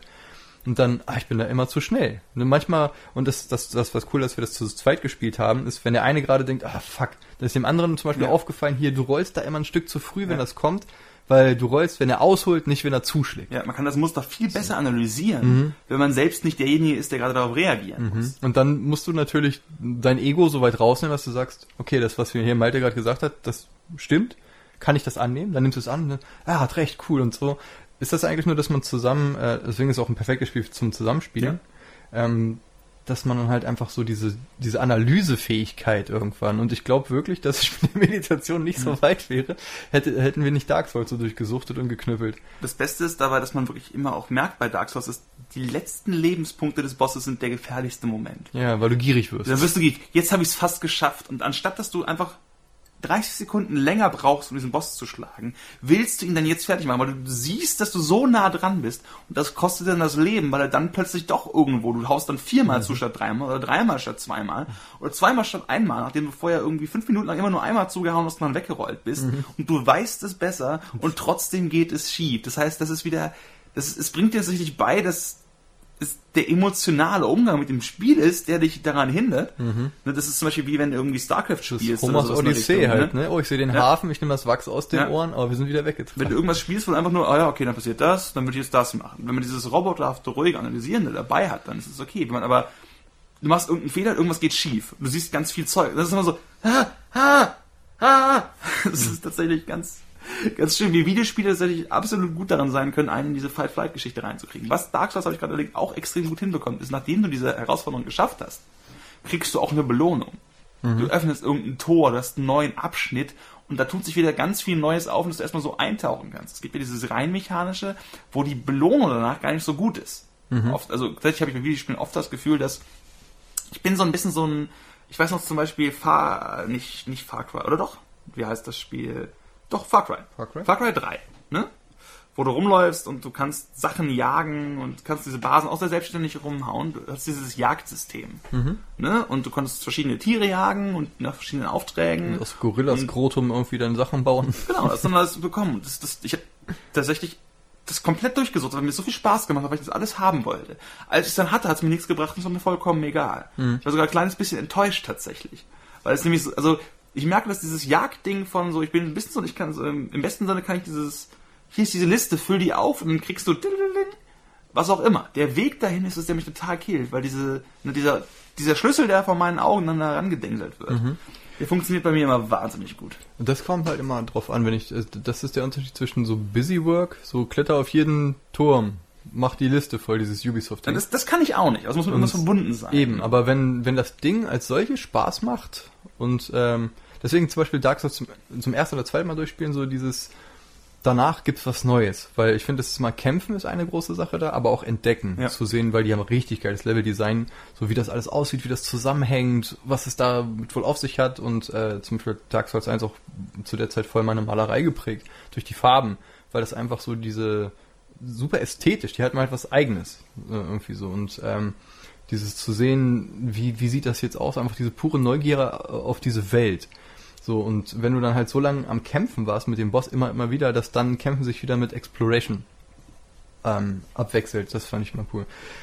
Ähm, wenn ich noch hinaus wollte, wo du meinst mit diesem äh, Fight of Flight und ah und Panik und wirklich systemisch, äh, ist ja, äh, da sehe ich auch die, diese, diese Parallele zu Cuphead zum Beispiel. Mhm. Nicht, weil Leute meinen, ja, Cuphead, das da Dark Souls ist zum geflügelten Wort geworden, wo alles, was schwer ist, ist dann immer das Dark Souls von.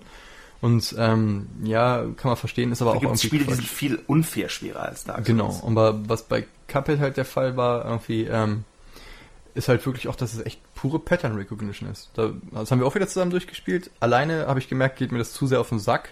Und ich habe es hingekriegt, ein paar Bosse gelegt, aber da habe ich einfach zu wenig Spaß dran, weil meine Frustgrenze, Frustrationsgrenze ist dann doch schon manchmal so da. Und wenn man das zu zweit spielt, kann man das immer noch so ein bisschen wegpuffern. Wenn man gerade verzweifelt, ist der andere gerade gut und wenn der dann verzweifelt, ist man selber gut. Äh, Ich finde es so ganz interessant, als ähm, so wie, wie so psychodynamisch manchmal Spiele wirken können halt irgendwie. Und ähm, in letzter Zeit habe ich das oft, dass ich Spiele anfange, weil ich denke, ah ja, das macht bestimmt Spaß und dann schnell merke, dass ich so eine Entzauberung habe, weil eben dieses Listefüllen für mich nicht mehr ausreicht. Geht mir ganz genauso. Du hast ein neues Spiel und denkst, boah, voll super, das ist die 23 mal bessere Version von dem, was ich früher mal gespielt habe und jetzt schnell merkt, man muss so einen Punkt, man hat diesen Startpunkt, lernt es neu erkennen, boah, cool und gibt's zwei Realisierungen meistens. Erstmal, äh, das ist wie Spiel X plus Mechanik B. Mhm. Sowas wie, das ist, okay, das ist Dark Souls mit Robotern oder das ist äh, XCOM mit äh, einer Zeitgeschichte, irgendwie sowas in der Richtung. Und dann Mhm. erkennt man auch oft ein bisschen, okay, wenn ich jetzt das mache, geht's da, und dann da geht's dann dahin. Ne? Und das andere ist aber auch oft, und das ist dann eine Sache, die einem bei Filmen und so halt auch genauso geht, diese narrative Entzauberung. Dass man auch irgendwie, okay, das geht dann irgendwie dahin, das geht dahin. Äh, und wenn dann auch noch die Welt eine Standardwelt ist, sag ich mal, oder eine, die man oft schon erfahren hat, das Gemeine ist halt, dass diese Spiele wahrscheinlich oft fantastisch sein können. Nur man selbst schon irgendwo zu sehr in diesem, du erkennst eben was, was dahinter ist, oder glaubst, vielleicht glaubst du sogar nur es zu erkennen. Es ist eben auch so, man, das ist wahrscheinlich wie schlimme Theater- oder Musikkritiker oder Kritiker im Allgemeinen, dass man, wenn man einmal in diesem Modus drin ist, kommt man dafür gar nicht mehr raus. Das heißt, man gibt den Dingen dann keine Chance mehr, aber ich merke es auch so, ich denke mir, wow, cool, habe ich nie gespielt. Zum Beispiel Bayonetta habe ich mir jetzt besorgt. Ist total, ich habe Devil May Cry zum Beispiel früher, eines meiner absoluten Lieblingsspiele, auch God of War, das ist total meins gewesen ein bisschen. Ich mag es immer noch, aber ich kann es nicht mehr so richtig mit derselben Leidenschaft irgendwo spielen. Weil früher war ich so tief in dem Charakter drin und halt, wie die Kombos aussehen, das ist dieses Styling war so groß.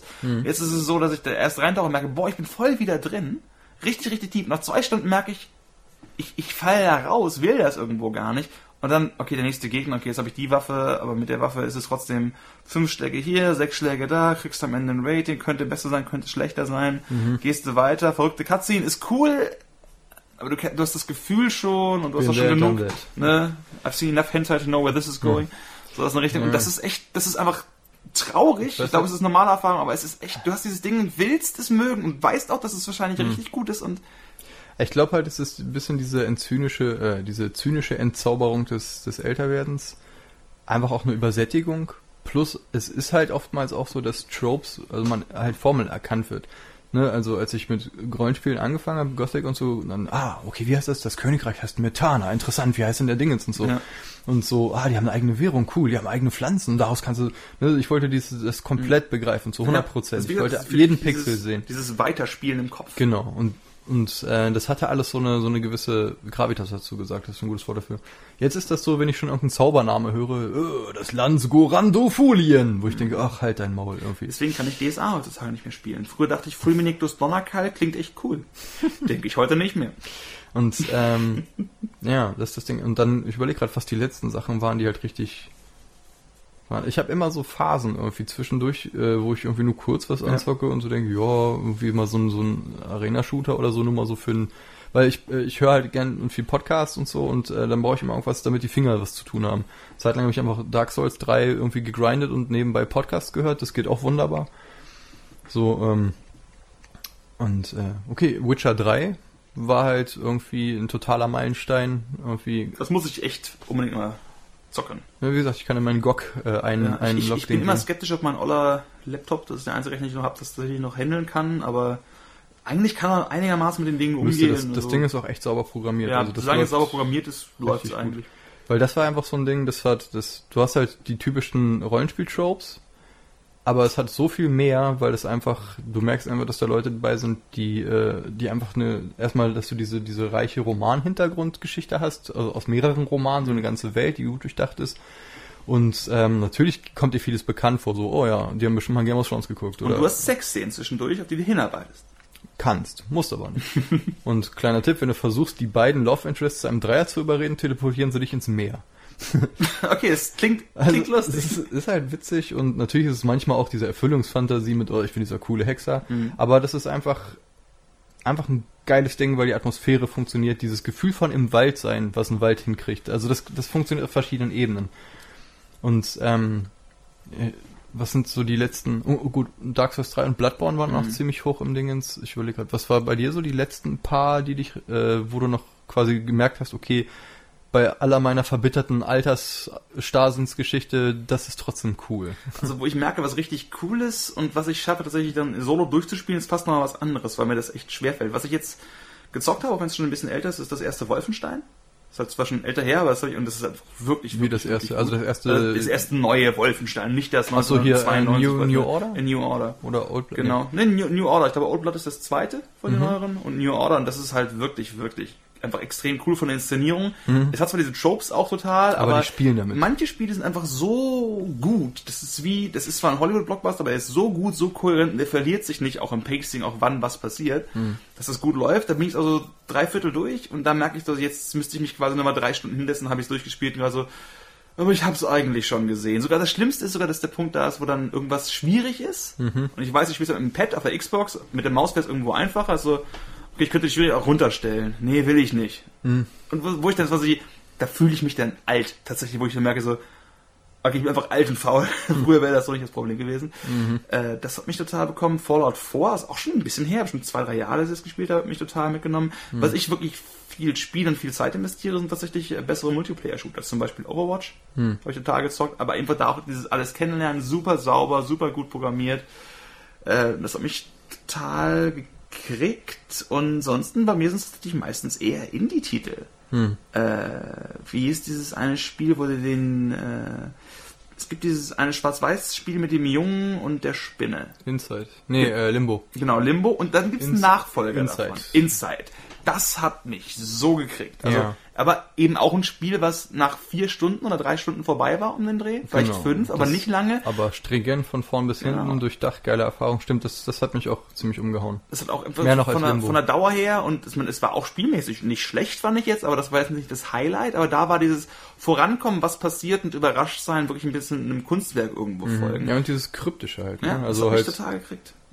Weil ich finde, einmal, wie man Tropes gut umschifft, ist Ja. einfach kryptisch werden, aber schon irgendwie, äh, ist wie in der Kunst Ja. halt, ne? Alles gesagt kriegen ist langweilig, aber nichts gesagt kriegen ist auch blöd, so Mhm. genau das Richtige, diesen Sweet Spot irgendwie. Red Dead Redemption zum Beispiel ist auch Oh nicht ja. so lange her, jetzt bestimmt ein Jahr gespielt habe, aber das ist eines von den Spielen, die ich halt, es ist selten, dass ich halt wirklich 80 Stunden oder so in ein Spiel in halt irgendwie sieben Tagen gefühlt Ist investiert halt habe. auch so ein Ding, was noch nicht so Mhm. ausgelutscht ist, Wildwestkram. Ja. Ne? Wirklich, dieses einmal im Jahr, das schaffe ich es wirklich halt acht Stunden bis zehn Stunden am Tag zu zocken, dieses eine Spiel, das auch durchgehend, bis ich dann fertig bin. Und ich habe auch das Gefühl, ich muss jetzt fertig werden, weil ich kann mich sonst nicht davon lösen beinahe.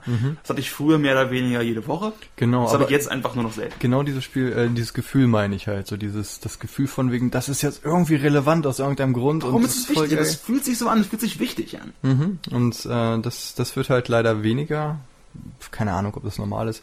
Aber äh, wie gesagt, manchmal kommt es halt immer noch äh, wieder.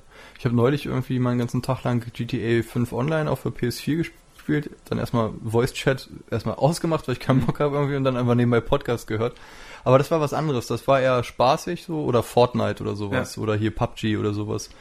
Das sind halt Sachen, die machen immer kurz mal Spaß, aber sind eigentlich auch egal, weil es eigentlich so eine Tretmühle. Du merkst Ja. halt, okay, warum investiere ich mich jetzt hier drin?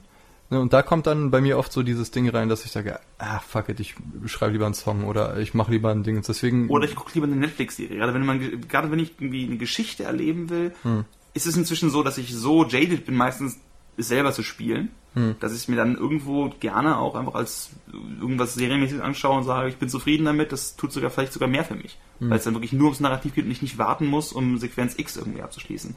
Cuphead tatsächlich. Ne? Auch wenn wir schon drüber geredet haben, das war halt eine richtige Erfahrung mal wieder für mich. Aber eben auch, weil manche Spiele einfach auch von dem Szenario für einen richtig sind. Und die Mucke mal. halt irgendwie, Und ne? Cuphead ist. Also die Animation Oh. und so. Das darf man auch mal So nicht vernachlässigen. Irgendwie du, wenn du, äh, das, das ist ein Spiel, was mir von den Mechaniken nicht besonders viel Spaß gemacht Mhm. hat, weil ich mag Bullet Hell Shooter nicht besonders.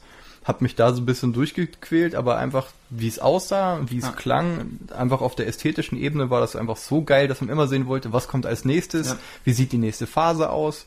Und dann halt doch schon so, ich meine, Bullet Hell ist ja auch nicht fürchterlich, Ja. aber deswegen konnte ich irgendwie Nier Automata auch irgendwie nicht durchspielen, weil mir einfach die Mechanik auf den Sack gegangen ist. Das muss ich unbedingt mal zocken, aber ich merke immer wieder, dass ich immer so mit diesen Japano-Weird-Titeln meistens so vier, fünf Stunden wieder auch voll drin bin. Mhm. Und dann immer merke so, weil viele von diesen Spielen sind ein bisschen grindy. Mhm. Und früher war Grinden für mich mehr Spiel. Weißt du, was ich meine? Früher Ja. war das so, ich darf grinden, cool, ich kann mehr spielen, ich kann öfter den X-Knopf drücken und öfter diese coole Attacke sehen, die ich gemacht habe. Mhm. Was sich für mich früher so gelohnt hat. Heute ist es so grinden. Äh, wieso, wieso? Mhm. Ne? Anders ist das, finde ich, bei irgendwie bei, ähm, das kommt darauf an. Zum Beispiel, wir haben eine Zeit lang Tekken, war das vier, fünf, sechs? Weiß ich Es gar nicht. müsste vier gewesen sein, könnte aber, ne, fünf, sechs? Ich glaube, Ich glaub, auf- eher auf- sechs, eher sechs Auf jeden Fall auf der, auf der 360 Ja. haben wir wie behindert Tekken gespielt halt irgendwie. Und das war eine Sache, gegen CPU habe ich da irgendwie so beding bedingt Spaß dran, aber zum Beispiel mit dem Gegenüber, mit dem du ungefähr auf einem Level bist. Ich weiß nicht, wie viele Stunden, wir hätten bestimmt unser zweites oder erstes Album viel, viel schneller fertig geschrieben, hätten wir nicht andauernd Tekken gespielt. Aber wahrscheinlich wäre das auch ein anderes Album geworden, wegen den ganzen Tekken-Einflüssen, die natürlich da reinge... Genau, jeder, jeder Song geht eigentlich Aber wenn es um Wut geht und Frustration mit Frauen, dann war es eigentlich immer Xiaoyu, die dich gerade voll verprügelt hat, weil ich einfach immer wild auf die Knöpfe rumgedrückt habe. Nicht wirklich.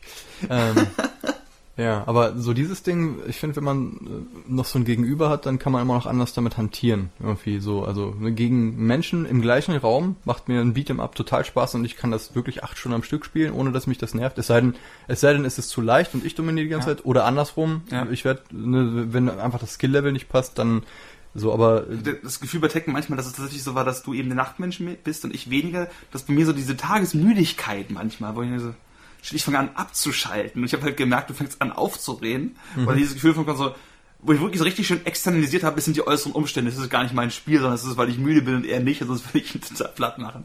Weil es eben so, das ist. Ja. super, ja. Aber auch dann das Psychologische, dieses, okay, äh, Malte ist gerade so, äh, man kommt ja immer in so einen gewissen Flow und Ja. so, und manchmal haut dann der andere einfach an die Wand und du Ja. kannst da nichts gegen machen.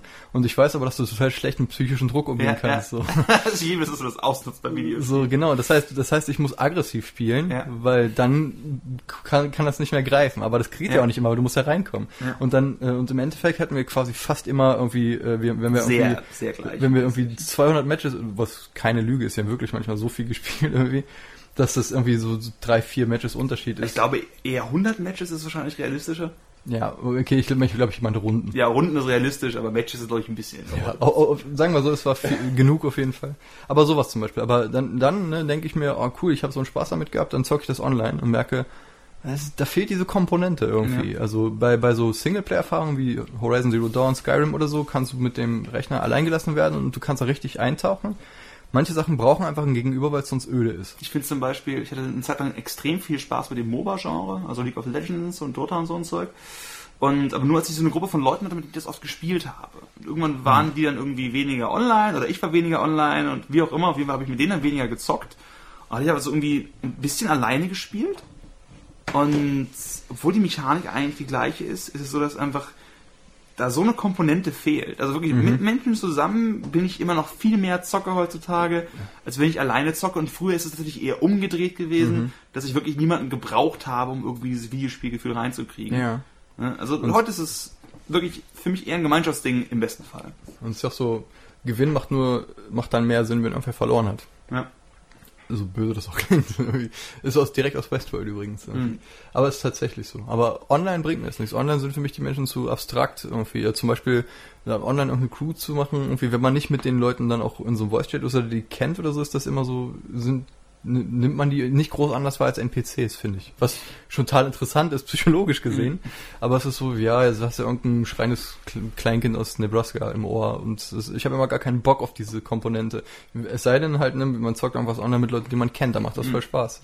Kommt drauf an. Also ich habe zum Beispiel mal einen, einen Arbeitskollegen gezockt, äh, Overwatch war das, und noch irgendwie zwei oder drei von seinen Freunden, die ich überhaupt nicht kannte. Und das war trotzdem wirklich, wirklich cool, weil ich einen hatte, wo ich genau weiß, den sehe ich morgen, dem kann ich drüber reden.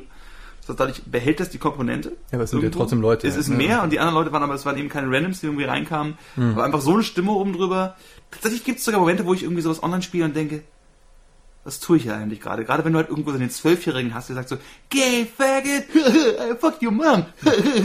also okay, als ich zwölf war, hatte ich das irgendwie, lass, sagen wir, als ich 16 war, aber also mit 31 denkst du irgendwann so mit dem Controller in der Hand und dem Kopfhörer da auf oder mit der Maus so, fuck, ich bin zu alt für diese Scheiße. Ja, ist auch so, ist nicht mal so, dass man sich so aufhört, ist einfach nur so, das ist langweilig. Keine Ahnung. Und wie gesagt, ich habe bei mir immer noch so dieses Ding, weil ich halt so dieses extreme Angetriebene habe mit irgendwie äh, Songs machen oder Kunst machen oder an dem Buch weiterschreiben oder so, Mhm. dass ich das immer so bis zum gewissen Teil finde ich, denke ich immer so, es ist total gut, Zerstreuung zu haben. Mhm. Und das finde ich auch tatsächlich so. Aber ab einem gewissen Punkt kommt immer so dieses Verhandeln, so dieses habe ich ne, das, was ich dir manchmal vorgeworfen habe, diese Idee mit, habe ich gerade Spaß. Ja. Sobald du diesen Gedanken im Kopf hast, ist es schon eigentlich offensichtlich, dass du den gerade nicht hast. Ja. Und dann habe ich so dieses Gefühl, okay, ich habe hier keinen Spaß an dem Spiel, was ich gerade spiele. Es geht mir nur auf den Sack, ich grinde nur, um irgendeinen Zufall, irgendein Ziel zu erfüllen, was, was ich gar nicht erfüllen will. Ja. Dann kann ich eigentlich genauso äh, an irgendeiner Sache rumgrinden, wo ich im Endeffekt irgendwas von hab. Irgendwie, Ja. und dann gehe ich meistens trainieren oder so. Ja, es fällt mir immer schwer, mich dann wirklich rauszulösen, wenn ich wirklich Bock drauf habe. Gerade diese Spiele, wie gesagt, diesen Sog haben, du musst das jetzt irgendwie machen. Dann so innen drin ist dieses, das muss jetzt wichtig sein, weil sonst verschwendest du gerade richtig, vor allen Dingen, wenn du in diesem, Ja, Sunken Cost Fallacy. äh, vor allen Dingen, wenn du in diesem dunklen Spielplatz drin bist, wo du dann irgendwas machst, wenn du wirklich was Besseres tun hättest, vielleicht irgendwas mit einer Deadline oder so.